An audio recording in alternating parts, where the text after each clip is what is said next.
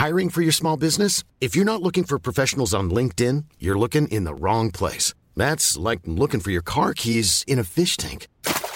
LinkedIn helps you hire professionals you can't find anywhere else, even those who aren't actively searching for a new job but might be open to the perfect role. In a given month, over 70% of LinkedIn users don't even visit other leading job sites. So start looking in the right place. With LinkedIn, you can hire professionals like a professional. Post your free job on linkedin.com slash people today. Millions of people have lost weight with personalized plans from Noom. Like Evan, who can't stand salads and still lost 50 pounds. Salads generally for most people are the easy button, right? For me, that wasn't an option. I never really was a salad guy. That's just not who I am. But Noom worked for me. Get your personalized plan today at Noom.com.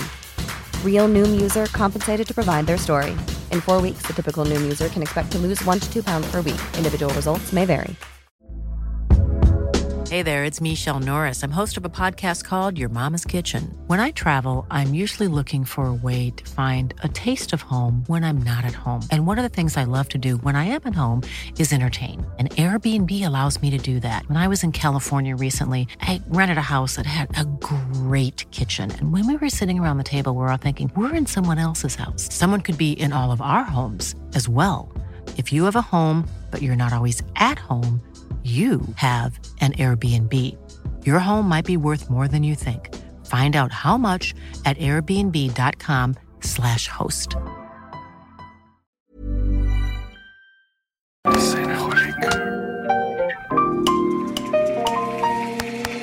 Bienvenidos a Designaholic, el podcast que amplifica la conversación sobre la cultura del diseño y las industrias creativas a través de sus protagonistas. Acompaña a Jorge Diego Etienne mientras comparte su pasión por el diseño con los temas más importantes de la actualidad y el análisis de objetos que han hecho historia o están marcando tendencias. Bienvenidos. Diego Barrazas es un emprendedor, estratega, consultor y creativo graduado de Mercadotecnia. Es fundador y host del podcast de Mentes, uno de los podcasts más populares en Latinoamérica. En el episodio de hoy, Jorge Diego y Diego platican sobre sus múltiples proyectos como On School y Nutrox, así como la creación de Dementes y cómo construir una cultura con el apoyo de una gran red de personas. Bienvenidos a un episodio más de Designaholic. El día de hoy estamos aquí en la tienda Atlas, Atlas Design Shop, en Bosques del Valle, para que vengan, se una vuelta. Es un espacio que estamos creando, que queremos que sea un hub para creativos en Monterrey. Así que vénganse aquí, tenemos todas las revistas chingonas de diseño, nos llegan de todas partes del mundo. Tenemos libros, tenemos obviamente muchos productos y también tenemos un muy buen café, así que me encantaría verlos por aquí. Y bueno, también estoy muy contento y un poco nervioso porque el día de hoy tengo a Diego Barrazas de invitado. Bienvenido, Diego. Gracias, Jorge Diego. Un gustazo y gracias por, por invitarme a este lugar tan chingón. Pues, güey, no necesito introducción. O sea, ahora sí que me, me, siento así como chiquito, como podcastero ah. en, al lado de ti y lo que has hecho con Dementes. Y también me encanta porque tú me entrevistaste en Dementes pues en tus primeras temporadas, no sé, uh haber sido la segunda, yo creo.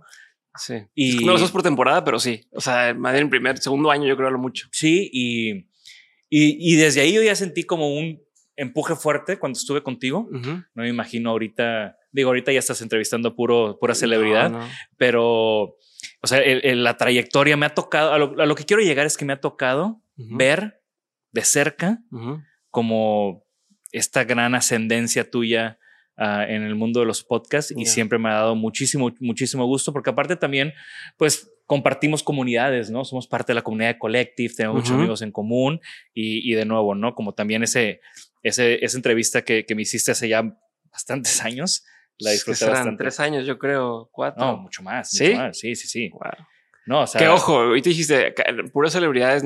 A ver, no, sigue siendo lo mismo. Sigue siendo personas que son referencia en su industria y que no han salido del. Y, y que no siguieron un camino convencional. Sigue siendo lo mismo. Sigue siendo ese personaje. No importa el tema de cuántos seguidores o cuántos no tenga.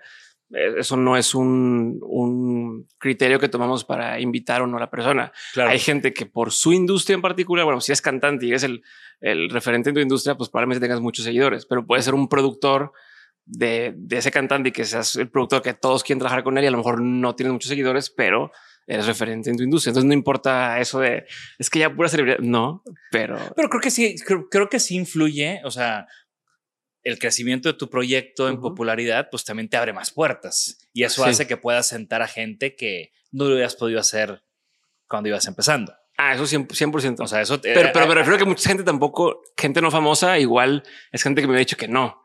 No, gente como, por ejemplo, yo sé que has tenido a Rick Bracho, eh, que dices es que él no le gusta mucho hacer este tipo de cosas. A ti dijo que sí. No lo he invitado. Creo que hoy es más fácil que me pueda decir que sí, pero a lo mejor hace cuatro años me hubiera dicho de que vato, ¿qué estás haciendo?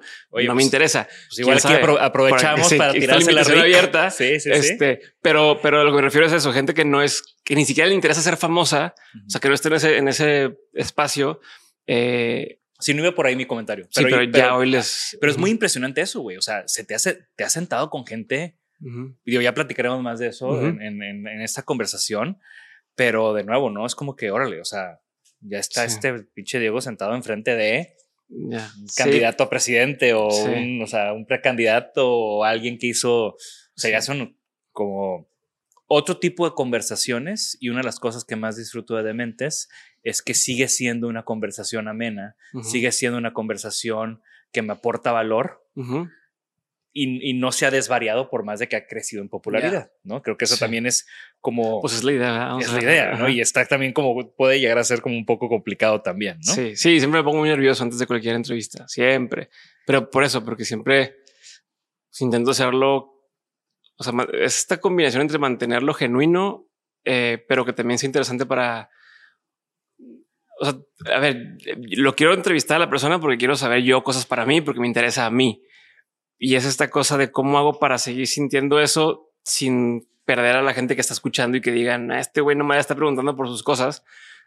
Tiende a suceder que cuando cosas me dan curiosidad a mí, a la audiencia también le dan curiosidad, pero sí, siempre está esa cosa de eh, dónde no es una ciencia exacta y dónde está ese espacio donde, donde la gente le siga gustando para poder seguir abriéndome más espacios eh, pero que siga siendo interesante para mí, como lo que tú decías, tú solamente entrevistas gente con la que puedes llegar a conversar chido y que ya lo conoces y tal. Eh, parecido en, en, mi caso es pura gente que realmente me dan ganas de, de, de, entender cómo llegaron a donde están, que me da curiosidad, que me dan ganas de, de, si apagamos la cámara, seguirle preguntando cosas, sino como ya listo, gracias, ya terminé por fin y, y el que sigue. Por eso siempre se extienden las conversaciones, pero sí. Oye, ¿y crees que sientes como que la expectativa de cada episodio, o sea, en los episodios como que crece? Sí, o sea, sientes cierta, cierta presión de parte de tu comunidad. No, no de ellos, nuestra, de, mi equipo y mía, pero más que, o sea, por hacerlo mejor, por hacerlo cada vez más profesional, por, por, a ver, ya sabes, yo siempre hablo, algo que hago mal es que tengo mala adicción y siempre digo, estoy trabajando en eso y, y siempre sigo teniendo mala adicción y cuando me lo peor, eh, entonces, por ejemplo, es algo que siempre queremos hacer, que cada episodio pues hablo un poquito mejor y se me entiende un poquito más las preguntas. Todavía ves comentarios en YouTube de gente que acaba de descubrir el podcast y dice, este güey no se le entiende ni madres.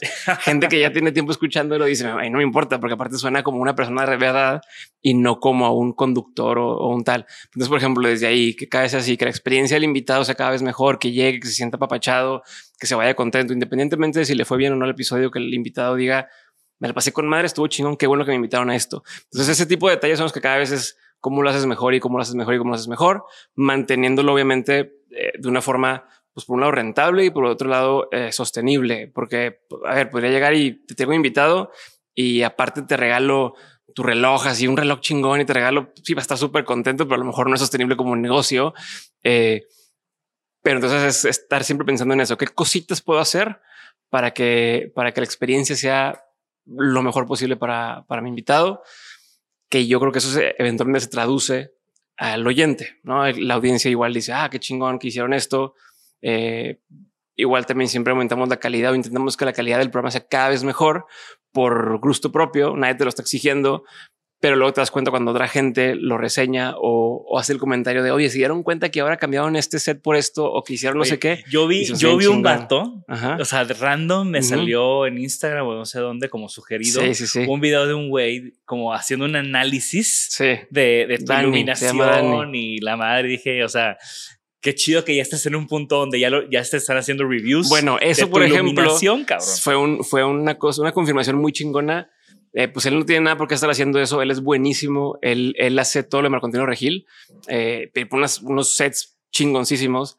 Y Dani empezó a hacer un review de, del set de Dementes y de cómo ha ido cambiando y demás. obviamente todo el equipo de producción estaba rayadísimo de no mames, qué chingón que que sea, alguien se da cuenta de eso, ¿no? Y detalles tan tantos como el güey decía, fíjense cómo están acomodados los cables. O sea, fíjense cómo los cables están muy limpios y lo están acomodando. Eh, y entonces eso se me hizo muy chingón y el equipo agradece, agradece, esas cosas porque son cosas que, no sé, los cables, por ejemplo, es Max. Max siempre es el, güey, hay que acomodar los cables, hay que, que estén amarrados, que no se vea todo el tiradero. Y muchos es como, no pasa nada. Pero ahí, se, ahí nos dimos cuenta de, no, la gente sí, o sea, si hay alguien que se fija y entonces si no nos cuesta nada hacer ese extra, estoy así como que, como que calladito, así acomodando el cable, acomodando el cable. Aquí a ver, Jorge, a ver si te cae la indirecta, ¿no? Sí, pero sí se cuida los detalles que creo que el equipo lo, al principio era mi pelea en el buen sentido de, de ser tan, estarlos hostigando con que sea lo mejor posible, que ahora se me volteó y ahora ellos o sea, lo internalizaron tanto, no sé, que ahora ellos a mí me están retando de todo el tiempo y todo el equipo de no, güey, no lo estás haciendo bien, hay que hacer esto, hay que corregir. Eh, y cuando yo quiero volverme más chilero, o sea, hacer más, algo más ahí se va, el mismo equipo es el que, el que levanta la mano y dice, creo que lo podemos hacer mejor. Entonces, pilas. Pero eso habla también de, de, que has construido una cultura dentro de tu proyecto. Se ha construido, o sea, el equipo hemos construido, no, no puedo decir que yo construí, porque pues, no, uno solo no construye una cultura. Eh, si puedes ayudar a, promover una vez que ves una buena acción, premiar esa buena acción. Y eso sé que más gente la quiera seguir haciendo, pero, pero no, pues la cultura se ha, hecho del mismo equipo que, busca cosas similares o que está retando cosas todo el tiempo. Entonces sí, sí se ha hecho un, equipo muy chingón y al cual hoy tengo toda la confianza y les puedo decir nada más, oye, hay que hacer tal cosa. Y solo saben si sí o si no, cómo hacerlo tal. Y luego me dicen, necesitamos esto de ti a esta hora. O sea, me van creo que ya estamos logrando lo que siempre quise, que es, que es tener a un jefe dentro de mi equipo que entonces me puedan estar, eh, o sea, que yo nada más decir, esta es mi idea, porque soy muy disperso, entonces me ocurren 35 ideas, pero luego no las ejecuto. Entonces ya es, esta es mi idea y usted dígame cómo lo hacemos. Entonces ya, aquí está mi idea, y entonces ya Sofía es de equipo operaciones. Ok, pero para eso necesitamos que tú, Diego, estés en tal fecha eh, haciendo estas cosas y luego el que hace los guiones, que le hace estas cosas, que tal, tal, tal. Entonces ya todo el mundo me, me, me obliga a mí y también ya no me dejan tan fácil salirme con la mía, no este, como dicen, como este, estar off the hook, porque tú dijiste, güey, querías para tal fecha y para tal. Entonces, si yo ya quiero postergar algo o porque me dio hueva o porque a veces no estoy motivado, ya es más difícil porque el equipo es el que dice, no, perro, tú dijiste y vamos a darle.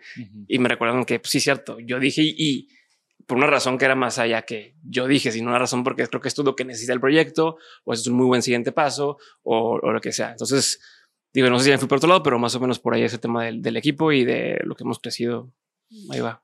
No, me encanta. Y aparte, de nuevo, viendo este proyecto, como yo lo he visto de, cerca, se nota, ¿no? Se nota cuando no eras tú, y casi que te puedo decir, mira, aquí había otra persona y ahorita se nota que hay todo un equipo detrás. Y también, pues porque han crecido tus proyectos y, has hecho como una diversificación también como muy interesante dentro del mundo de los podcasts, que platicaremos más adelante, pero quiero como regresar un poco y entender cómo acabaste en esto. ¿Cómo acabaste haciendo podcasts cuando los podcasts no eran tan populares, al menos en México? Porque yo sí tengo un ratote escuchando podcasts en americanos y demás, ¿no? Yo también. Justo, eh, pues por eso mismo, por decir, yo escuchaba podcasts en otros lados, me gustaba mucho, me sirvieron en una etapa para lo que yo estaba estudiando. Eh, yo estudié marketing. Eh, Eres de aquí de Monterrey. Soy de aquí de Monterrey. ¿Y tus papás hacen algo creativo, mm, algo relacionado con esto? Yo creo que todo el mundo hace algo creativo, pero no lo que se consideraría creativo. Mi papá trabaja en un banco. mi mamá hoy es ama de casa, pero todo el tiempo he estado haciendo cosas relacionadas con eh, bienes inmuebles y demás, corredora. Eh, ¿Tú estudiaste marketing? yo estudié marketing. ¿Trabajaste en un banco también? Trabajé en un banco un tiempo, pero en una parte creativa del banco, no en una parte así tan, Y en un banco que yo creo que es un banco bastante creativo. Si yo pienso en un banco creativo en México, Banregio es como el, el, top of mind, ¿no? Y sí, sí, claro. Ya hemos tenido, aquí ya ha estado Gerardo de GOM, de, de Brands and People, que también como tiene una relación muy padre con Banregio y, y, han hecho como cosas muy interesantes. Y en general Banregio creo que es una plataforma bastante interesante. Sí, 100%. O sea, para mí cuando, cuando migré a Banregio era una oportunidad muy chingona de hacer lo que yo ya venía tratando de hacer, pero con un presupuesto. ¿Qué era eso? Y con ¿Qué era eso que querías hacer? Yo trabajaba en una consultoría, hacíamos temas de storytelling de negocios, pero a mí me gustaba mucho todo el tema de marketing, ventas y, desarrollo de negocios. Y entonces había cosas como esto de quiero hacer un, podcast, quiero hacer una, una, serie de, de, conferencias, no de eventos, un evento que haya charlas o quiero poder hacer eh, contenidos en redes sociales para que otra gente pueda aprender, ¿no? Este tema de edutainment. Y en ese momento era más difícil porque no había presupuesto, yo tenía mi sueldo y, estábamos empezando en una eh, consultoría boutique, que es una consultoría muy relevante, eh, pero no había ese presupuesto. Acá me busca Pedro Luis de Banregio y me dice, oye, Kyle, estamos haciendo un equipo nuevo que se llama Nexo, vas a hacer lo que quieres hacer allá, pero con un presupuesto. Tu, otro gran chamba es gerente de conocimiento. Otro gran personaje, sí, Pedro Luis. Sí, súper chingón. Pedro Luis Ibarra. Pedro Luis Ibarra. Pedro Ruiz pegado y con Z. Si nos está escuchando, también un gran saludo y abrazo. Pero bueno, tú sabes cómo es él. Entonces, él es un enabler. Él es, yo quiero hacer un montón de cosas porque quiero que tú también hagas muchas cosas. Entonces, él nos dio renda suelta en, todo el tema de, de dense, lo que, lo que quieren hacer. Eh, pero esto, mi chamba era gerente de conocimiento y mi, mi mi trabajo era encontrar gente que fuera experta en un tema y acercarla a personas que necesitaban saber de ese tema, específicamente relacionado con emprendimiento, pero desde finanzas personales, eh, diseño, marketing, lo que fuera, eh, legal. Y entonces pues, estaba muy chingón porque seguía teniendo que conocer a un montón de gente. No, estoy volteando para allá porque me concentro. Sorry. Este, no sé por qué me esté, este, no sé si estás volteando para allá, pero así me concentro. Este, ¿qué te decía? Ya ves, güey, siempre pido, ya ves, ya ves. No, está, este, estábamos rompiste en Manregio, estábamos como sí, un recap de cómo este, llegaste a, a eso. Ah, bueno, y ahí empezó de mentes. Yo estando en Manregio fue donde dije, ya, ya lo quiero lanzar. O sea, tenía la idea desde antes. Yo te digo, cuando estudiaba, escuchaba muchos podcasts. Me encantaba el concepto, me gustaba mucho eh, lo que podía aprender de ahí. Yo escuchaba puros podcasts de aprendizaje, no, no, no de ficción, solo en así de. Aquí tengo una pregunta. ¿Hay algún podcast que tengas más de seis, ocho años escuchando. Sí, que sigas escuchando. Sí, de Tim Ferris uh, por temporadas, no sé si eso es no, pero de Tim Ferris es una constante. A mí, me cansó. Sí, yo hace poco lo redescubrí. O sea, igual y tengo que hacer hay rachas, sí, hay rachas. Es que tuvo una época en la que él pasó por un tema de medio depresión y tal, y esa época así como más sombría, siempre los mismos temas que a mí en ese momento no me estaban. Eso, lo brinqué un tiempo. Luego, entonces el de Tim Ferris, eh, llevo muchos años escuchándolo. El de Revisionist History, no sé cuántas temporadas lleva, pero creo que ya más de cinco, me gusta muchísimo. Eh, y el de How I Build This últimamente bajó un poco el nivel, pero igual siempre encuentro una que otra eh, conversación que me, que me guste. Y, esos tres creo que son constantes. Creo que sí, esos son tres, tres de los más constantes que he sido. Entonces estás escuchando, o sea, tienes este, mm, esta dinámica de escuchar podcast, estás en Manregio y sí, o sea, escuchaba podcast, me gustaban un montón, aprendía un chingo. Decía, ojalá y alguien pudiera escuchar esto otro, ¿no? Le, le compartía a, compañeros de trabajo, demás, y estaban en inglés y no todo el mundo se siente cómodo solamente escuchando inglés. Pues ojalá esto existiera en español. Eh, lo quería hacer desde que estábamos en la consultoría previa, en la, consultoría de previa me decían es que presupuesto eh, y luego en Manregio dije pues ya lo voy a hacer yo con mi con mi lana, con mis ahorros, voy a empezar a hacer mi podcast eh, y ya lo empecé a la par venía muy bien porque mis intereses personales están alineados con los intereses de la empresa. Entre mejor me iba bien de mentes, mejores invitados podía traer para hacer mi trabajo en, la empresa y viceversa. Si alguien no me pelaba, les decía, yo vengo de parte de Banregio, este, me abrían la puerta y de ahí ya podía llevarlo al otro lado. Este, entonces ahí empezó de mentes, ahí empezó y, la idea era, yo ya había visto lo que pasaba en Estados Unidos, ya veía el tipo de alcance que podía llegar a tener. Dije, pues siempre estamos cinco años atrás, tres años atrás. Eh, pues porque no, no vamos a darle y, creo que es un formato que era muy fácil para mí de hacer. No implicaba que yo estuviera frente a la cámara. Digo que hoy ya tenemos el podcast en video, pero al principio era solamente en audio. Entonces no tenía un tema de estar actuando a la cámara. El mío, el mío fue de audio. Sí, fue de audio, por ejemplo. Sabía que podía aprender a comunicarme mejor si aprendía a, hacer el podcast. Entonces, por todo, por donde lo viera era ganar. O sea, por donde lo viera, independientemente de si resultaba eh, económicamente viable o no, como si fuera una, una clase o una maestría lo que sea, eso me iba a funcionar y me permití conocer a la gente chingona y era mi granito de arena para poder aportar a la conversación en México o en español de cosas que yo conocía o que estaban pasando en otros países, pero que no se escuchaban acá. Entonces dije, bueno, va, pues a darle, gracias. Entonces dije, vamos a darle y lo empecé así. Eh, mi inspiración siempre fue, eh, no te puedo decir que no esperaba nada, es, como todo lo que empiezo, lo empiezo porque lo quiero hacer en grande, pero sabía que iba a llevar tiempo. O sea, no empiezo algo que diga, ah, esto no va a llegar a ningún lado. No, si lo voy a hacer, lo voy a hacer bien. ¿Y cuándo, cuándo fue ese big break? ¿O cuándo fue de que, ah, ok, O sea, ya, ya, ya estamos ahí o ya estamos encaminados, ¿no? Porque supongo que los primeros años, pues estás navegando, estás haciéndolo como impulso.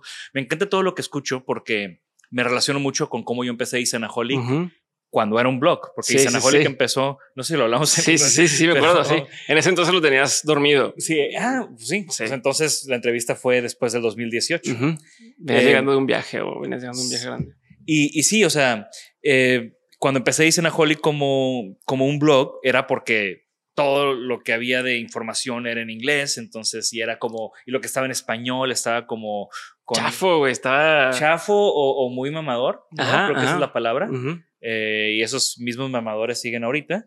Entonces, quería hacer algo como fresco, concreto, directo y también como leveraging las nuevas tecnologías. Claro. Y, y ese era el espíritu de Isanaholic. Y cuando ahorita me platicas cómo tú empezaste o por qué empezaste de mentes, pues hay ahí como un empate, ¿no? También sí. siento que eres como yo en el sentido de se tiene que hacer.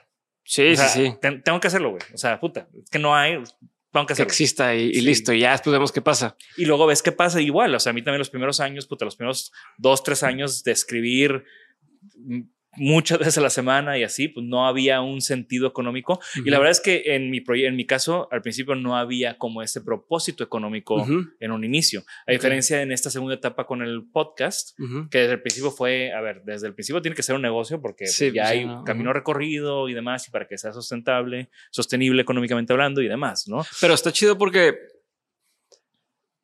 algo que a veces la gente siente, creo, o he notado es esto de es que ya lo empecé, no lo quiero parar, no, no lo puedo parar porque si lo paro, pues es como un fracaso. Eh, pensando en un Disneyaholic, eh, y para mí no es un fracaso, para mí es yo empiezo muchas cosas.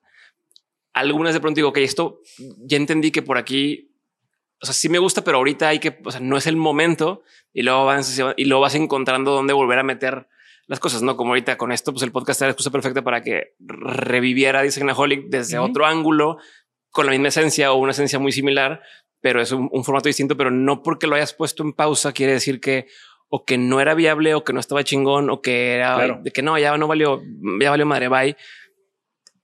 Lo, que yo recalcar es que está chingón ponerle pausas también a los proyectos. O sea, vale decir, ok, va avanzando esto, pongo pausa eh, y a veces esa pausa y distanciarte un poco del proyecto te ayuda a, a retomar el, ok, mejor por acá o mejor por acá, o hoy cómo haríamos ese mismo proyecto que haga sentido, ¿no? Que es parecido a lo que eventualmente platicaremos de OnSchool, que OnSchool llevaba ya tres años haciéndolo, le pusimos pausa como de año y medio y ahorita lo estamos retomando porque ya entendimos otra forma más chingona de hacer lo que estábamos haciendo. Entonces, pues es un mejor momento. Pero bueno. ¿Cuál, ¿Cuál fue el momento? Y la pregunta que te había hecho, ah. que, no la contestamos, que ¿cuál fue el momento de, quiero decir Big Break? O sea, como que por lo general la pregunta es Big Break, pero siento que, que que en tu, en tu, podcast ha sido como muy gradual, ¿no? Ese crecimiento.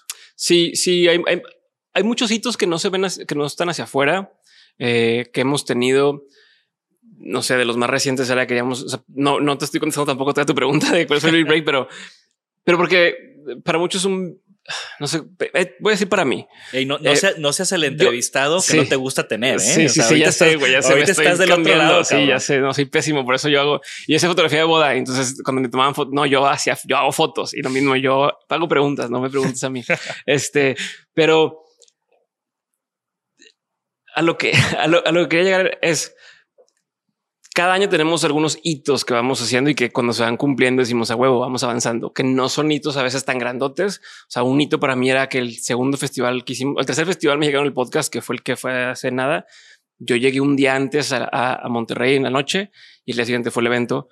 Eh, a diferencia de los demás que yo tenía que estar involucrado todo el tiempo. Yo estuve en Madrid semana y media eh, previo al, al, evento, que en otros años hubiera sido imposible de hacer porque no, no estaba el equipo listo para eso por mi culpa, porque yo quería tener todo a fuerza y, yo tenía que supervisar todo y demás. Entonces es algo que mucha gente no se dio cuenta, no sabe, vio el evento, pues fue chido, qué buena onda, pero no saben que hacia adentro significó un hito importante, que era, ok, ya pudimos organizar un evento y que no tenga nada que ver eh, eh, Diego aquí, ¿no? Que, que, suena muy eh, egocéntrico así, pero nos pasa mucho que tenemos una empresa y que la empezaste tú, que, que tanto tú siempre quieres estar o incluso cuando digas ya no quiero estar, muchas veces el equipo depende de que es que tenemos que preguntarle, tenemos que preguntar, está estos hábitos que es difícil de romper. Aquí creo que se rompió. Eh, obviamente hay muchas áreas de oportunidad que todavía hay que corregir, pero es un hito importante para nosotros el, poder decir eh, ya sucedió este evento y no tuvo que estar Diego, más que el día del evento llegó y el día del evento llegaba, ¿qué ayudo? ¿Qué hago? No, ya está todo listo. Tú nomás estate ahí con los invitados y, chingón. Eso es lo que había pensado hace dos, tres años que quería que sucediera y ya sucedió, ¿no? Y suena como, ah, un evento. No, pero es que ese evento representa muchas cositas detrás que tuvieron que suceder o que tienen que existir en el equipo para que esto se pueda estar eh, dando de esta, de esta forma. Como un momento, de, tal vez me estás diciendo un momento de realización, ¿no? De me acabo de dar cuenta de esto, qué chingón que ya llegamos aquí, ¿no? Sí, eso es uno. Otro fue que siempre el año pasado era con vamos a enfocarnos en vender una producción a una plataforma de streaming. Ese fue el, el, el hito del año pasado y vendimos dos. ¿No? Que estamos eh, produciéndolos este año, pero se vendieron el año pasado. Y ese año trabajamos mucho en que nos vean esas personas. Entonces vamos a eventos donde estén, la plática a esta gente, eh, conéctate por aquí con, con la banda, síguelos en, en, LinkedIn y tal. Entonces, a lo que es que así como este otro también, cada año eh, tenemos algunos hitos. Uno fue subir a YouTube, no empezar a subir el, material a YouTube. Entonces, durante seis meses previos grabamos todas las entrevistas eh, sabiendo que no iban a estar en YouTube, pero era para mejorar el proceso. Era grabémosla y luego eh, editemos, Diego, hazlo como si ya estuvieran grabando en video. Entonces tenía que yo estar pensando en si estoy bien derecho, estoy chueco, si lo estoy pegando así, si ya me volteé, y tal. Ya me puse todo así, yo aquí a acomodarme. Pero era como este ejercicio porque sabíamos que, ok, estamos ensayando, eh, incluso cómo se va a, agarrar el material, para luego cómo se va a editar y cómo vamos a hacer para que todo lo puedan editar entre varios, eh, para que pudiéramos lograr estar listos para cuando quisiéramos lanzar en YouTube, que fue un enero, eh, que, esa temporada ya toda, fluyera. Entonces también fue otro hito, los 100 mil seguidores en YouTube, eh, los primeros 10 millones de descargas en, en, audio.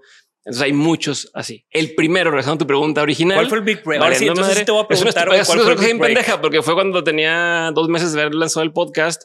Un día entré a Facebook, dije, tenía la página ahí, no me metí seguido. Entré, había dos mil seguidores en Facebook y un chingo de mensajes de gente en Colombia, en Chile, Salvador diciendo, oye, está chingo en lo que están haciendo con Dementes. Eh, no había escuchado un podcast así en español o que no sonara a radio. Y para mí eso fue la confirmación que necesitaba para decir, va, esto la gente lo quiere. Y si ya hay dos mil personas que les interesa, va a haber dos millones de personas que les puede interesar. Entonces, ¿y ahí fue donde renunciaste a tu trabajo? No, no, renuncié a mi trabajo cuando me casé, o sea, después de luna de miel, pero por un tema ya de tiempo y de desgaste un poco, porque me cambiaron de jefe, o sea, cambiaron de área. Era una persona de esas que old school, eh, de las de mm, eh, o sea, para que te des una idea, no se me olvida nunca y si me escucha, pues bueno, saludos, sabes quién eres. Eh, si todo el equipo llega temprano este, y se va a tal hora durante las siguientes dos semanas, una madre así, eh, y aparte, o sea, como era una cosa como, como si hacen más de lo que se espera de ustedes durante tanto tiempo. No, era lo mínimo, no, no, no era lo, lo, legal, no era de llego a la hora que es y me voy a la hora que no era como si se quedan más y, se llegan antes y, y, no hay ninguna queja, y un montón de cosas así. Eh, al final era un premio. Y es como, ¿y cuál era el premio? Creo que era, no, tal día pueden hacer viernes chilango o algo así, como se puede ir más temprano. Y entonces era como, no seas mamón que a ese grado. Y la gente, yo dije, ay, la gente va a decir como, ay, pinche vieja, no mames. No, la gente era de yes. Y me acordé, cabrón, de una vez cuando estaba en secundaria que nos hacían hacer filas eh, en la asamblea o así, no? De, para entrar a clases, todos hacían filas en el, patio del recreo. Y entonces una de la directora, así durante las siguientes dos semanas, todo el tiempo hacen la fila y tal, van a tener un premio. Pues todo el colegio, güey, en chinga diciendo, eh, haz fila ya, haz fila ya, haz fila ya. Y al final era de, de este, pues felicidades, lo lograron. Ahora sí, para el siguiente recreo, nada más el siguiente recreo, tienen cinco minutos extra de recreo y todo el mundo fue no seas mamón, no sabes, chinga tu madre. Eh, aquí sentí lo mismo y dije no mames, pero bueno, ese tipo de perfil era el en el que me habían metido a este equipo. Eh, y entonces todas las cosas que yo hacía, porque por lo general me brincaba muchas de las de las trabas o a, trabajar directamente con los directivos del banco, demás, no le caían en gracia porque pues hoy como este vato que ya menos de dos años aquí está ya en las mismas juntas que yo que llevo ocho años en, la empresa. Entonces ya esas que empiezas a gastar la relación, el podcast le muy bien, estoy en mi luna de miel y le digo a mi esposa, oye, si me salgo, eh, ¿qué opinas? Porque ya dedicarme 100% de mentes. Y me dice, pues dale, te apoyo. Ella, este, trabajaba de maestra en, en, una escuela aquí en Monterrey y, y yo hacía fotografía de boda aparte. Se cuenta que a mí me ganaba, yo ganaba más de la foto de boda que de lo que me pagaban en el banco. Entonces yo digo, bueno, pues ahí está, cualquier cosa. Y, y, de- y que dementes en ese momento. Ah, dementes y dementes todavía no hacía dinero porque no queríamos que hiciera dinero. O sea, en ese punto estábamos en el punto de todavía no aceptamos ningún tipo de patrocinio. Ujú. O sea, pusimos esa regla. Los primeros dos años no vamos a, meter sponsorships, dos o tres años. Eh, entonces no tenía sponsorships, pero dije, ya estoy, como que ya estoy listo para empezar a hacerlo. Tengo esto otro, me voy a salir. Eh, perfecto, te apoyo. Llego a la empresa, o sea, llego al, de luna de miel. eh, me avisa en luna de miel, oye, te ganaste un premio, un reconocimiento. Entonces el lunes llegó por mi reconocimiento como uno de los mejores líderes del banco. Eh, y ese mismo lunes cito a gente que hoy trabaja conmigo en Dementes, que ya me ayudaban eh, de, oye, este, en un café en una plaza que estaba esa, esa oficina en la que yo iba está en una plaza. Oye, pues quiero platicarte que me voy a salir. Me voy a salir con un mes. Déjame nomás cobro la, el, como la nómina ahorita. Déjalo mucho, dos meses para ahorrar un poquito más, pero me voy a salir. ¿Estás dentro? Sí, estoy dentro. Otro sí. O sea, ese lunes cité a tres personas. Eh, yo le entro, te voy a cobrar tanto. Perfecto. Como hice mis negociaciones para Ujú. dejar todo listo y, y entonces eso fue el lunes. O sea, me dan el premio. Tengo estas juntas. Martes, mi jefa me dice, tenemos que hablar. Eh, oye, por reestructura del área, este, pues ya no vas a estar. Y No, como, mejor. ah, ajá, yo, yo, ay, ¿quieres que te entregue algo? No, no, es ya. Así como effective immediately y ya no sabes, vámonos. Obviamente, sabes, no es como estamos reestructurando el área, nomás te vas tú. Este, el que se acaba de ganar el premio. Ajá, que se ganara el premio fue. Yo creo que eh, nunca lo voy a aceptar, pero para mí fue la gota, la gota que derramó el vaso para esta persona. Sí, era yo muy cagante, pero en el- con buena intención, o sea, en el buen sentido de tú me dijiste que, gente tú eres mi jefe y me dices, aquí a este lugar nadie va a entrar con los tenis sucios. Ok. Y entonces de repente llega una persona con los tenis sucios y le digo, oye, no puedes entrar aquí con los tenis sucios. Pero ¿por qué no? Es que son parte de las reglas del, del este, no puedes entrar. Este, por favor, si quieres te lo limpio acá afuera, te lo limpio yo, pero no puedes estar aquí afuera. Este, entonces, pues me entero que ese güey era uno de los directivos y fue a chismearle a, oye, ¿cómo este güey, este empleado prepotente me está diciendo que no puede entrar con los tenis sucios? No es ese caso, pero una cosa, una cosa casi así estúpida, eh, donde yo estaba haciendo, estaba siguiendo las reglas que me, que me dieron. Claro. Este, y lo que yo esperaba era que esta persona dijera, oye, no, no, yo le dije que, y entonces me hizo caso, como que qué buen empleado es que me está haciendo caso. No, como, no, sí, sí se la bañó, tal. Entonces, o sea, varias así. Entonces, chinga tu madre. O sea, estoy poniendo la camisa como me la estás pidiendo y luego por hacerlo me la haces de pedo en lugar de regañar al que está mal, Ujú. este, solo porque tiene un puesto más alto. Eh, y entonces, eh, pues ya, ya no sé, me salí por eso y, y, ah, y que sí tenía un, tenía un chip on the shoulder esta morra con, conmigo. Eh, sí y tú estabas bien clavado en dementes en que va por aquí. Sí, Vamos a armarlo. a mí me, me- me divierte mucho de mente, si me la paso bien chingón y, y- pero lo que sé también en el banco me encanta y me encantaba, tal cual es que después de que me corren, me recontratan, eh, no esta persona, sino eh, su jefe, este me contrata para hacer lo mismo por fuera. Durante un año más estuve trabajando ahí en Banregio por fuera, haciendo lo que ya hacía, que, que al final no estaba mal, estaba, era lo que, lo que tenía que estar haciendo. Y entonces eso fue un dinerito adicional, como un año más de estar trabajando a mis horas, eh, ganando más de lo que ganaba estando ahí. eh, para echar a andar eh, dementes y ya empezamos a meterla en dementes. ¿Y, y en qué momento ya fue como un proyecto redituable para ti? En el año. Eh, todo el tiempo hasta este año había sido un tema de reinversión. O sea, de apenas nos daba para contratar a una persona más y la metíamos, ¿no? Entonces, ya sabes, como todo, había meses que, híjole, ahí va, meses que vamos muy bien, pero entonces ya tenemos un surplus de, que entraron tres proyectos chingones que nos van a pagar mucho más. ¿Por qué no aprovechamos por así tener a este productor o tener a esta persona que se encargue de tal cosa o tal? Entonces, te lo, te lo explico porque pues rentable hubiera sido desde el primer año que empezamos a cobrar, que decidimos empezar a cobrar porque tuvimos un proyecto de, era, eh, era un sponsor por todo el año eh, y nos, nos, nos comprometimos a un millón y medio de pesos, una cosa así, por todo el año. Si yo lo estoy haciendo solo, pues hubiera sido muy rentable decir, bueno, pues ya, pues vamos a hacer un podcast más lo que estoy haciendo. Pero justo aprovechamos para, bueno, tengamos a alguien que se encargue de que las cámaras estén chingonas y que haya video, que haya no sé qué, que haya tal, comprar equipo chingón, comprar. Entonces, eh, lo que voy es, no, no se los recomiendo a todo el mundo, es por mi afán de querer hacer las cosas como a mí me gusta que se vean. Eh, entonces no lo hacíamos rentable. Hoy ya es un proyecto que, por ejemplo, desde hace un mes tenemos ya el año resuelto. O sea, todo lo que se siga vendiendo de aquí a que acabe el año eh, es eh, Claro. para, para el otro año, ¿no? Este, o sea, es como ya por encima de lo que necesitamos para pagar gastos, nóminas, eh, ejecución de proyectos. Eh, Y a la par tú has ido llevando más proyectos porque, sí. o sea, Dementes, pues ta- tal vez es por lo que más se te reconoce, pero de seguro, pero pues tienes el proyecto de On School, tienes el proyecto de Nutrox, ¿no? Entonces, ¿cómo, cómo, esos proyectos llegaron? Digo, el, eh, el, de el de On School, pues para mí es muy lógico por, por, todo lo que venías haciendo en Manregio y demás, y conociéndote y sabiendo el buen profesor que eres, en, el buen mentor que eres en Collective Academy.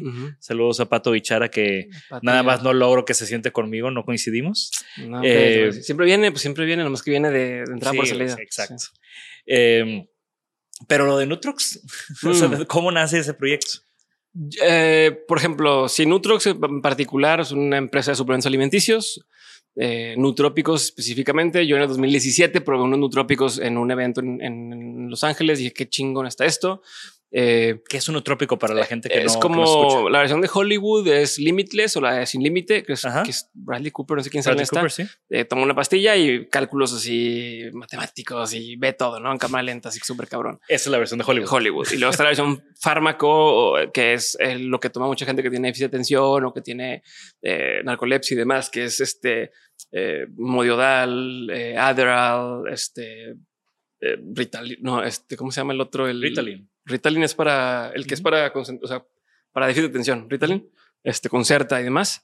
Es, es que luego hay otro que es como para antidepresivo, pero no, esto no son, o sea, que son, son medicinas que te van a concentrarte más, estar más alerta y demás. Eso es un fármaco, pero son como smart drugs, se le, se le conocen. Y entonces ya me explicaste la versión de Hollywood, ya me explicaste la versión de fármaco. Fármaco, y entonces que son las smart drugs. Que aparte, o sea, tenemos que hacer como Hollywood, bad. fármacos, bad. Sí, o sea, bueno, fármacos, pues mientras esté con receta médica y controlado y demás, que luego la gente se lo echa como si fueran dulces y no es lo mismo. Y, tienen efectos secundarios, contraindicaciones y demás, los fármacos específicamente. Y aparte, eh, no, no confiamos en las, en los, en Big Pharma. Este, ah, bueno, entonces, pero digo, eh, eh, para cada quien, este, pero luego está la versión natural de estas smart drugs eh, que son los nutrópicos y que como característica es que eh, no causan dependencia, no tienen contraindicaciones, son de origen natural, eh, los puedes encontrar en, forma este, natural, en, la naturaleza, por, decirlo. entonces, esos son los nutrópicos, ejemplos de nutrópicos que todos consumimos, pero que no sabemos. Bueno, no todos, pero muchos. La cafeína es un nutrópico, la melatonina se puede considerar un nutrópico, la valeriana, la este, te puedo decir el magnesio. O sea, son hierbas, son eh, minerales, son cosas que tienen un efecto para la salud de algún tipo en particular, dependiendo de lo que estás buscando. En nuestro caso, teníamos un producto que es el que más eh, me gusta a mí, que se llama Hack, que te ayuda a concentrarte mejor, a estar más concentrado, perdón, te ayuda a concentrarte mejor, tener más energía, eh, combinando varios nutrópicos en uno, ¿no? en un nootropic stack. Eso es lo que, eso es lo que hace. Entonces yo probé uno similar en Estados Unidos que se vendía en Whole Foods. Dije, pues a huevo, quiero, lo quiero, lo pedí, no llegó a México porque te lo pagan en la aduana. Este, ¿qué es esto? Es una medicina, no tiene receta. Este, dije, pues lo venden en Whole Foods. O sea, no, no requiero medicina. Digo, no requiero receta. Eh, no llegó. Le cuento a un amigo que se llama Pancho Mendiola. Digo, oye, quiero hacer esto. Eh, yo sé que tú también consumes esto. Y me dice, sí, yo también, pero pues, ¿qué pedo? Y luego a la par estábamos platicando con otro amigo que se llama Roberto Martínez, el del podcast, y decimos, pues lo hacemos nosotros, pues lo hacemos nosotros. Entonces eh, lo empezamos a hacer junto con un laboratorio, hicimos un año de pruebas, estar esto sí, esto no, tal, no como conejillos de indias y al final quedamos con la receta que nos gustó. Originalmente hacerlo para nosotros, para poder nosotros consumirlo.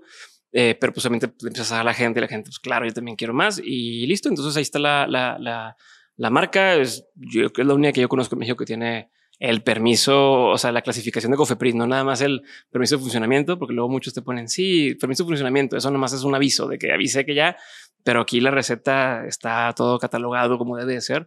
Pues hay muchos nutrópicos en México que venden ingredientes que no deberían de, de vender porque te pueden llegar a causar un tema de, de dependencias o de si tienes temas tendencia a depresión y tomas esto y lo dejas de tomar, te puede dar un bajón. Entonces, nosotros lo hemos, lo hemos querido hacer muy bien de la forma correcta. Entonces, ahí está. ¿Y siguen los tres involucrados? No, Roberto por tiempos eh, tuvo que salir justo antes de que naciera ya en forma el, o sea, teníamos tres, cuatro meses de, haber arrancado y tuvo que salir. Y su, eh, principal canal es en línea. En línea, solamente vendemos en pues, línea. Pancho es el, maestro de, las de, en línea. También saludos a Pancho. Alguna vez platicamos en su en su podcast, me invitó también a su podcast. Sí. No, creo que no tengo el gusto de conocerlo en persona. ¿No? ¿no? Fue a distancia la grabación, ¿o qué? Sí, sí, justo fue, estaba en mi luna de miel. De hecho, Ya. fue la única fue la única entrevista o cosa que hice en mi luna de Ah, miel. y, Lucifer no le cayó en gracia. y sí, exactamente, exactamente. Por eso lo recuerdo mucho. Ya, así de, güey, no mames. Este, sí, el güey es súper bueno. onda. Sí, y fue solamente en línea. eh, solamente lo vendemos en línea para evitarnos todo el demás tema. Es que es otro negocio el meterte a temas de, Claro. de surtir farmacias, surtir cosas. No estoy diciendo que esté mal. Nosotros decidimos por diseño que queríamos hacerlo así. Entonces así es como ha ido creciendo. ¿Y, y, y sí ha habido buena recepción en el Sí, mercado? pues sí, ya llevan tres, cuatro, no sé si tres años de, de que lo empezamos y funciona solo. Eh, no lo operamos todo el tiempo. O sea, eh, hay un equipo que lo opera. Claro. Eh, y, y bien, o sea, yo lo uso todos los días. O sea, es, es como un producto que yo uso. eh, ha ido cambiando, ha ido quitando productos, metiendo otros, pero, pero ahí está. ¿Qué Pues falta? Vamos como a esta siguiente fase de, de vamos a, ahora sí a, a explotarlo más. O sea, habrá que probarlo. Ahí va. Sí. Como que siempre digo, siempre que lo veo en- Ujú. contigo, lo veo con, con, con Pancho, me sale de Ujú. alguna manera, siempre digo, ah, sí, sí, sí, tengo pendiente probarlo. tengo Nunca lo has probarlo". probado. Yo pensé que te había dado. No, no, no. Ah, Así que bienvenido. Digo, y no de- traigo mi mochila, sino siempre traigo la mochila y botes, pero No, pero, o sea, genuinamente sí, sí quiero. No, sí o está sea, chingón. Sí, lo he tenido Está en mente y pues también para que aquí nuestra. Estoy seguro que hay mucha gente en nuestra comunidad que quiere concentrarse mejor, ¿no? Sí. Una vez me escuché un consejo de si tu producto es adictivo, regala la primera muestra. Entonces siempre regalamos Nutrox y la gente sí se un engancha. buen- Digo, No, y te en el buen sentido. Y te sale mejor, ¿no? Yo cuando, Ujú. cuando empezaba también siempre traía el Choose Your Bullets en la mochila, pero es una madre de un kilo, güey. Entonces Sí, siempre no andaba ahí jorobado, cargando, ¿no? Pero pues cuando fui a tu podcast te llevé uno, Sí, ¿no? sí, o sea, se- siempre es como, siempre es muy padre, pues eso, o sea, hola, ¿cómo estás? Te que- conozco, conóceme y conóceme también a través de mi trabajo. Sí. ¿Y On School? On School es eh, la plataforma educativa que tenemos. Eh, nos, encargamos de enseñarle. antes era como esta cosa de, de aprender lo que no te enseñan en la escuela relacionado con hacer negocios en Internet. Sigue siendo similar, pero lo que ahora decidimos es acotarlo todavía más a enseñar a creadores eh, digitales o emprendedores digitales a generar una audiencia para luego monetizarla. Entonces es lo mismo, pero más ordenado. Claro. ¿no? Entonces, Y muy claro y muy step by step. O sea, me acuerdo mucho de nuevo cuando la primera persona que se me ocurrió contactar cuando dije ya me voy a lanzar a hacer el podcast ujú, fuiste tú, güey. Y te mandó un mensaje de que, güey, quiero empezar este rollo, ¿qué me recomiendas? Qué. Y me pasaste ahí un link para, para el curso, Para el curso. De, de creación de podcast o algo Sí, así sí, sí. Muy, muy básico, muy step by step. sí. Y, y buenísimo. O sea, eso fue, de nuevo, estoy muy emocionado que estés aquí sentado enfrente, güey, porque tú tienes mucho que ver con, ahorita este ya va a ser el episodio 120, No yo que, o sea, algo así de, de- del podcast. Ya tenemos, ya vamos para tres años haciendo esto. Y, y el punto cero fue Pero es contigo. algo que has hecho, pero y perdón, pero, pero es algo que sea, mucha gente empieza un podcast y tiene muchos episodios, pero parece que no sabe para dónde va. Y a mí me hace mucho sentido cómo lo has hecho tú. Y antes de empezar a grabar, cómo tenías claro el ok. eh, lo quiero hacer para esto. Desde el principio tiene que ser rentable porque si no, no hace sentido. Eh, y te ha servido como una especie de plataforma para crecer el, el nombre del estudio, pero también conectarte con gente chingona que luego puedan colaborar o que ya han colaborado. Eh, eh, y mantenerte en la conversación también de, porque al final del día es eso, si la gente no se acuerda de ti, a veces, oye, es que ya le di el proyecto a alguien más porque no me acordaba que existías, ¿no? Que de pronto te tienen en mente es como, no mames, sí es cierto, que pedirle tal. Creo que tú has hecho, o sea, has mantenido muy bien un, un- una visión o un perfil de, del tipo de audiencia que quieres para tu podcast y cómo lo has ido llevando y se me hace muy chingón y te felicito por eso. Eh, y es algo que me gustaría que más gente supiera o aprendiera a hacer y por eso es que estamos dando este tema de, en, en, en On School. Es el tipo de cosas que queremos hacer, que la gente pueda, que no, ya quiero ser influencer, es una mamada eso. Y, Sí, y es como un volado y, y de- de- vives de, de, de ser un billboard andante, ¿no? Este, y ser la novedad del momento. Creo que No, Pero, pero mucho forma. de eso, mucho de esa estructura y forma viene de, de, de ese Mm. curso, que es como un step by step, ¿no? De, de te pregunta, en lugar de decirte cosas, te pregunta cosas, Ajá. ¿no? De a ver, güey, ¿a quién le quieres llegar? ¿Cómo lo vas a hacer? Sí. Todo ese rollo. Y ese fue el punto de partida. Y también ahí, digo, viendo tu increíble calidad de producción, Ujú. fue que dije, a ver, güey, no, no lo voy a hacer yo. O sea, no lo puedo producir yo, a ver con quién. Y así es donde entra Jorge al, a la escena y empezamos a colaborar y desde el día uno hemos intentado que tenga como ese, esos, o sea, como que mis estándares de calidad Ujú. son de, de ver tu, tu proyecto, ¿no? Mm. Y ahorita que platicabas eso de es bien interesante porque Cenaholic, la comunidad está, o sea, cuando lo pausé, Primero lo reactivé como un newsletter y, un año estuve mandando los mails del newsletter y la comunidad respondió inmediatamente muy bien, güey. Y después de un año de hacer el newsletter y que la comunidad ya estaba otra vez como engaged, pues ahora sí, ahí les va el podcast, ¿no? Y siempre ha sido como un tema de, comunidad, siempre ha sido un tema de conectar, siempre ha sido un tema de dar un escenario, o sea, igual tú no, tú no necesitas esta plataforma, pero también hemos tenido gente, diseñadores emergentes, diseñadores jóvenes, que también me encanta darles esa plataforma y darles como ese empujón, ¿no?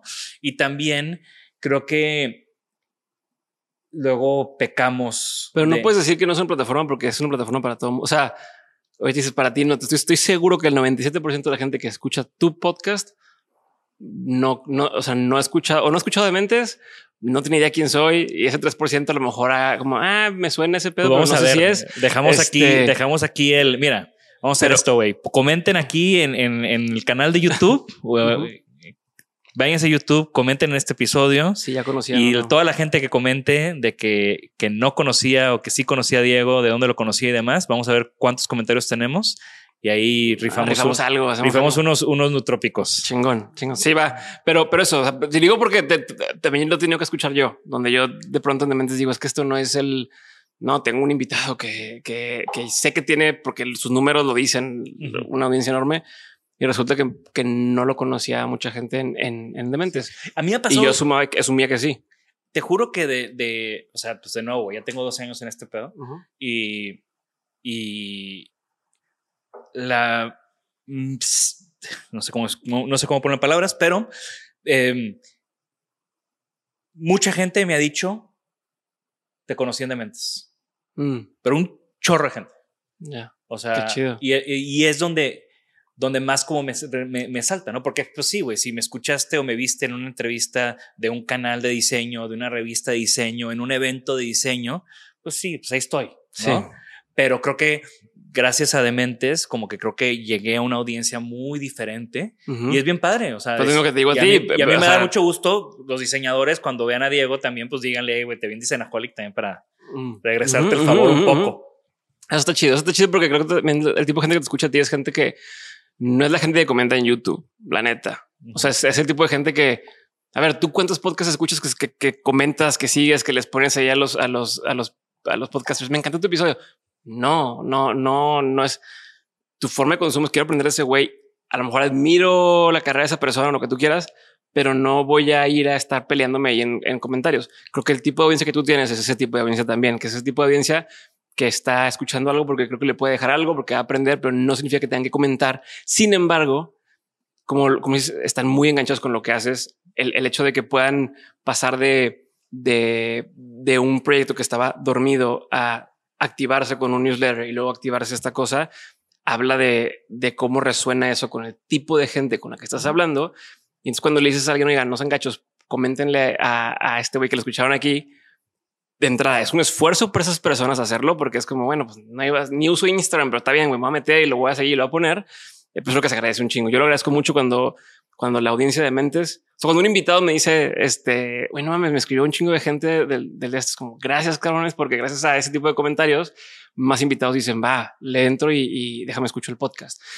Que sé que no es el perfil que normalmente lo haría, no un podcast más masivo, más de de comedia o lo que sea, pues ya es como es de mandan a sus trolls a, atacar o a, defender o tal. Aquí no funciona así porque creo que la gente que escucha Mentes no es borrego y me imagino que similar a, a lo que escucha Dicenaholic no es gente que se va con, con el primer consejo que les den. Entonces creo que deberíamos los dos estar muy agradecidos del tipo de gente que escucha lo que estamos y sigues escuchando esto, tú que estás ahí en tu casa, gracias por, porque se agradece. Y, y, una de las cosas que siempre les platico a la, o sea, de las cosas que a mí más me dan gusto, pues tú ves números, ¿no? Y dices, ay, ya me escuchan. Digo, mis números son peanuts con, con, los tuyos, pero, o sea, cuando alguien llega y te dice, hey, güey, te escucho. Sí. O sea, a mí me ha pasado, estaba en Milán y, y me topar, estaba en Milán haciendo fila para meterme algo y, y llega alguien y dijo, Jorge Diego, hey, yo escucho Holic. Ah, chingón. Den chingón. Digo, en un evento de diseño, había mucha gente de diseño, pero luego estaba en la feria, en otro evento, ahí mismo en Milán, y llega un español y me dice, Jorge Diego, estoy aquí porque tú en tu podcast dices que tenemos que venir a Milán a la feria. Órale, está chingón. O sea, mi corazón, ten, ten, mi corazón, güey. O sea, claro. Pero no sé si se da cuenta la gente que eso es el efecto que tiene. Sí, o sea, no sé si ellos, no sé si él se da cuenta de lo que eso significa para ti. Pues siempre digo que me como el énfasis. Siempre digo aquí que me que si me ven me saluden, ¿no? Porque también quieres conocer a la gente que te está escuchando, y les preguntas y cuál es el episodio que te gusta y, y para mí ese tipo de conversaciones son súper súper súper valiosas. Eso, eso, justo. Yo también agradezco muchísimo eso. O sea, el tipo de gente que escucha de mentes es la gente con la que podría tener una amistad o poder tener una conversación. O sea, no es no no hemos fomentado una cultura de un tipo de audiencia en la que es como este fan y, y vamos a tomar una foto contigo y, tal. No, que siempre tomamos fotos y todo, pero es más bien esta persona que, que puede una conversación que me va a decir, oye, dijeron esto en un episodio, pero no estoy de acuerdo por esto. Ah, chingón, ¿por qué no? Y empezamos a cotorrear o, oye, yo he visto esto otro. Y entonces a todo el mundo le aprendo algo y eso es algo que estoy muy agradecido y que está chingón eso. Que, pero a lo que es, si tú estás escuchando esto sí saluda, sí, sí significa más de lo que tú crees para personas como, como Jorge Diego y como yo, eh, que estamos en esto y que normalmente no tienes ese feedback porque no lo haces en vivo. Bueno, tú ya haces en vivo, pero así no. Entonces está chino. Ya me fui por otro lado. tú ibas hacia otro lado, pero hay, una he ido, he ido secuestrando tu, tu, entrevista todo el tiempo. lo esperaba, lo esperaba. Al final, de nuevo, siento que estoy predicándole aquí al, al, al padre de la iglesia. Oye, güey, ¿y cuál Digo, en estas, ¿cuántas entrevistas llevas de, de Mentes ya? Estamos por lanzar ya el episodio número 300. Tenemos grabado como hasta el episodio número 320, 300. ya tenemos todo el año resuelto. Y a ver, a ver si me puedes responder con franqueza.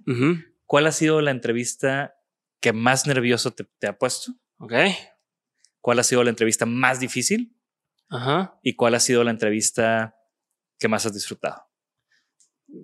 Nervios. Está, difícil. O sea, nervios todas, güey. Todo es muy nervioso. Todas. Pregunta del equipo. El equipo siempre estoy. Yo, yo grabo tres días cada mes y medio, más o menos, cada dos meses. Y esos tres días grabamos entre, entre tres y cuatro episodios por día. Y entonces separamos todos los episodios por una hora o dos horas entre episodio y episodio. Y siempre termino uno y antes de empezar el otro es como ojalá y cancele, güey. Ojalá y nos diga que no puedo. Este, cuando alguien nos dice de que hoy es que hice este invitado, que si puede llegar un poquito más tarde y que, lo que quiera tratarse, güey, no quiero, o sea, me, me da nervio, me da estrés, no me siento listo. Todos, todos, todos, todos. No recuerdo que haya habido alguno en particular que haya sido así de, nah, este ya estoy súper tranquilo. Incluso gente que ya he grabado antes, no sé, la segunda vuelta que hice con Saskia, la segunda vuelta con Ricardo este, Guarache, la segunda con Kiren, eh, con, la segunda con Guillermo, todas estoy nervioso porque también, aunque ya los conozco, es al primero le fue muy bien, hicimos mucha química, nada que esta segunda vez cambie su impresión de mí, o eso es un pendejazo, o a la gente no le gusta. Entonces, siempre o, vienen ellos también un poco más predispuestos a ciertas cosas. Entonces, es nervio por, por muchos lados. Creo que los más, más nerviosos o más preocupado, creo que fue reciente en Madrid, que grabé con Lidia Cacho eh, porque específicamente en esta situación eh, tengo una, una ahora buena amiga que se llama Roberta Lovera, es una pintora chingoncísima. Em, yo iba nada más a un evento en Madrid con iba mi esposa y yo íbamos a un evento en Madrid de, de podcasting, iba como speaker y, y listo. Eh, y nos hospedamos con Roberta, pero Roberta ya estaba en mente y me dice, güey, te puedo conseguir gente aquí, vale la pena que te quedes, tal digo, es que no vengo, venir a relajarme, no quiero estresar, no quiero pensar. No, no, no, es que no puedes decir que no. Me, me dijo no sé quién que sí, ya me dijo, entonces estaba Lidia Cacho también. Digo, había mucha gente, pero Lidia era la que específicamente del roster que me, que me estaba consiguiendo, pues que tiene un chingo de libros escritos. O sea, hay mucho material de ello, no mucha historia, muchas cosas. Entonces, pues no me iba a dar tiempo de, de estudiar a los grabé como nueve episodios ahí que tuve para estudiarlos de un de viernes a domingo empecé a grabar. O sea, el viernes confirmamos de que sí ya va, hicimos, terminamos de cerrar todo el roster. Entonces nada me quedaba viernes y sábado para estudiar lo más que podía y domingo empecé a grabar tres episodios por día. Eh, y entonces estaba muy, muy preocupado porque dije, esta, esta señora es una señora súper chingona, es periodista, eh, tiene historias bien a decir este güey le valió pito, que es lo que menos quería. Yo tenía persiguiendo esa entrevista mucho tiempo eh, pero no se iba a poder porque ya vive en Málaga, no iba a venir a México. Entonces sucedió en Madrid. Y decía, tengo tantas expectativas de que salga bien y tengo tan poco tiempo para prepararme para eso. Y sé que esta persona se dedica al periodismo. Entonces yo voy a alguna, exacto, yo alguna este pregunta si este güey no vale madre, no sabe qué pedo. Estaba muy, muy tenso. Al final lo fue muy bien, creo. Este, hemos ido platicando y demás. Entonces creo que si le gustó, si no me hubiera mandado el carajo ya no hubiéramos ido hablando, me ha ofrecido su apoyo en cosas. Oye, pues, si quieres consejos, adelante. Entonces, fue un muy buen resultado. ¿Una difícil? Esa también. Ok. Muy difícil. Eh, en ese sentido, no durante la conversación, pero fue difícil. Hay muchas difíciles que son, por ejemplo, te voy a una muy difícil. Alfonso André, que es baterista de Caifanes y demás. Bueno, este, pero él fue la primera vez que me tocó, o de las primeras veces que fui consciente de un güey que hace lo que hace, no tanto por una estrategia ni por un tal, sino era como escribiendo música y el arte y tal. Sí, pero a ver, ¿cómo, cómo dices? Pues nomás así. Entonces yo no le agarré su onda de yo quería irme más como por este lado más práctico y, y, de, oye, pero ¿por qué esto y por qué esto? Y él era mucho de lo que siento y lo que. Entonces fue las primeras veces que me pasaba algo así. No, porque tal vez y, si lo hubieras entrevistado cuando iba empezando, pues hubiera sido todo una plática. Sí, no, pero Ahorita, pues ya, ya es lo que es. Pero ni siquiera como que este güey era de esos de yo quería tocar. Oye, pero entonces cuando yo estaba tocando, está feliz y sabes, oye, pero ¿y qué harías diferente? No, pues está, ¿cómo le hiciste para ponerte ahí? Pues yo toqué y los managers nos, o sea, como llegó alguien que nos ayudó y nos empezó a colocar y entonces no, no llegué, yo estaba muy en mi carril de quiero hacerlo así y él estaba muy en su onda de déjalo ser, no fluye y todo se va a dar y tal. Entonces, y ya me pasó varios, varios perfiles más así que después he descubierto, pero en esa ocasión en particular no lograba salirme yo de mi cabeza de querer llevarlo hacia ese lado en lugar de jugar a su baile o a su, a su, a su ritmo. ¿Y la que más has disfrutado? Mm. Me, me, me, la pasé muy bien en, en, con las de Oca Giner me la pasé muy bien, con Nacho Redondo me la pasé muy bien, con Saskia me la pasé muy bien. En esta última entrevista pues, estamos botados de la risa. Este, no sé, son muchos. Guillermo Arriaga me la pasó chingón. No, es que también de nuevo, ¿no? Como que ya tienes un roster de, de invitados. Sí, pero, son, que, o sea, pero sí, pero esas que es un deleite sentarte a platicar con ellos, ¿no? O sea, pero como que ellos son gente que son muy, muy generosa. Claro. Eso, que es que te, se sueltan, se cotorrean. Entonces estuvo muy chingón. Y bueno, ya para empezar a, a cerrar, eh, con todo este recorrido, todo lo que haciendo, todo lo que ya me, me has platicado, ¿no? Que vienen uh -huh. más proyectos y demás. ¿Qué sueños tienes para, para tu proyecto? Eh, que, que, el, que llegue o que logremos hacerlo. O sea, ahí te va. Independientemente, o sea, que independientemente, independientemente de cómo se vea el proyecto físicamente en 5 o en 10 años, yo pueda seguir haciendo lo que estoy haciendo hoy, que es poder estar el 95% de los días, menos, menos cuando viajo, con, con, mis hijos en la mañana, con mis hijos en la tarde, con mi esposa, poder estarlos viendo, poder dormirlos. O sea, eso para mí es muy importante y no quiero tener que dejarlo. Entonces, no es tan fácil eh, decir qué configuración tiene que tener el proyecto para que le permita ser un proyecto rentable, exitoso, pero que a la vez le permita a Diego estar no de huevón, pero pues sí, o sea, de, claro. de, de, poder amanecer con ellos y estar con ellos y comer con ellos. Entonces, pues una vez nos topamos en el aeropuerto uh -huh. rumbo a Europa, ¿no? Tú te vas a ir un mes con tu familia. Justo, justo. ¿No? Esa vez, sí, nos topamos sí, una sí, vez, sí, con todos los niños, todos los madres así de Eso niños es. en aeropuerto. Ajá, y... esa fue en octubre el año pasado. Fuimos un mes eh, con Sofía y los niños y eh, pero eso quiero poder seguir haciendo. O sea, justo eso. Chido. Entonces, no, mi, mi, aspiración no va en, en, cómo se ve el proyecto en particular, que, o sea, porque si me haces escoger, me como el mundo. O sea, si por mí fuera que quiero lograr, lograr todo, no queremos lograr todo, siempre y cuando podamos mantener ese estilo de vida en el que mis hijos no sientan que soy un extraño, que mi esposa no sepa eso de, de es que no te conozco, no, sino que siempre se mantenga eso y que siempre puedas estar tranquilo de, de las decisiones que hemos tomado o los proyectos en los que hemos involucrado me dejan dormir tranquilo y no me da pena decir que hice esto, ¿no? Que Chingón. cuando me ¿por qué no tienes este invitado? ¿Por qué no tienes esta invitada? Es como, güey, eh, me daría pena decir que, que, que, me relaciono con esa persona, la neta. Oye, claro. pero es que sí tiene mucha audiencia, mucha gente, sí, lo van a ver por morbo, sí lo dan mucha gente por morbo, pero no quiero relacionarme con esa persona. De acuerdo. Entonces, así, con los Super. La pregunta que siempre hago, ¿tienes un objeto favorito? Eh, mi objeto favorito más reciente es mi mochila Nomadic este, lo tengo para todas, o sea, siempre he sido de mochilas. Esa es la que más tiempo he agarrado así de, de hecho, se me, ya se me ha hecho perder la pasada y acabo de reponerla. Ya encontraste la que tiene sí. el zipper como todo lo, que, gusta, necesito, que tiene Ajá. la bolsita para meter Exacto. y, y no, no, digo que esa sea la mejor, pero para mí se me acomodó claro. muy chingón porque a tiene ver. todas las bolsas que yo necesito para mí. Lo mejor siempre va a ser lo que mejor funciona para ti, uh -huh, ¿no? Uh -huh. Y finalmente, ¿alguna recomendación? Libro, música, podcast, documental que estés escuchando recientemente que, que quieras recomendar a nuestra comunidad? Una app para podcast que se llama Snippet. Okay. La acabo de descubrir.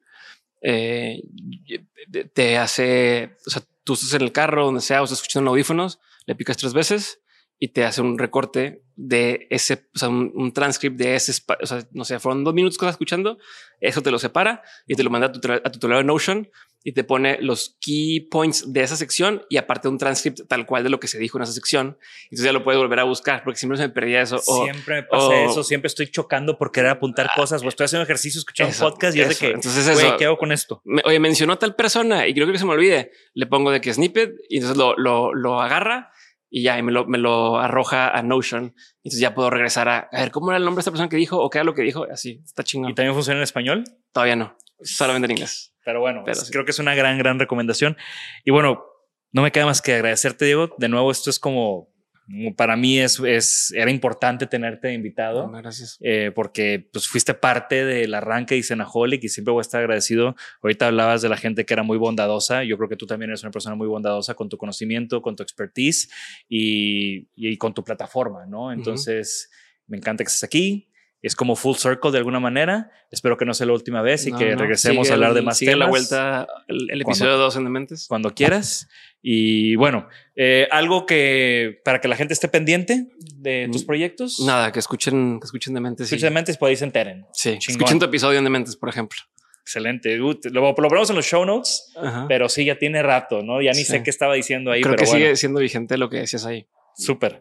Pues bueno, gracias y gracias a todos los que nos escuchan. Esto fue un episodio más de Isanaholic. Gracias a Jorge, a López, a Jimena, a toda la gente detrás de las cámaras y gracias a ustedes, nuestra comunidad que nos escucha. Recuerden que la mejor manera de mostrar agradecimiento por el proyecto y lo que estamos haciendo es dejar un comentario en nuestras redes sociales, en nuestro canal de YouTube y obviamente recomendarlo con un amigo. Esto fue Isanaholic grabando en vivo desde Atlas Design Shop aquí en Bosques del Valle para que vengan de nuevo, tomen su café, lean una revista, compren algo de diseño. Es un proyecto que vamos arrancando y que estamos muy contentos por estar grabando aquí hoy.